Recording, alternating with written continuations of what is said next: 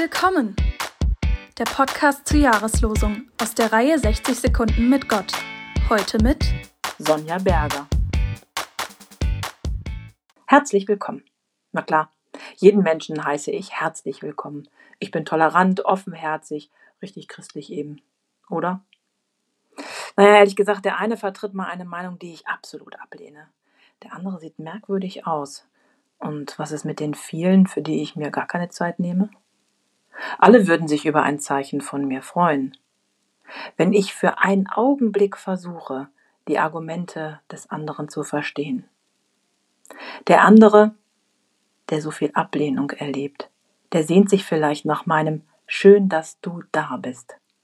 Genau wie die vielen, die ich so oft übersehe. Wie stehe ich da mit meiner Willkommenskultur?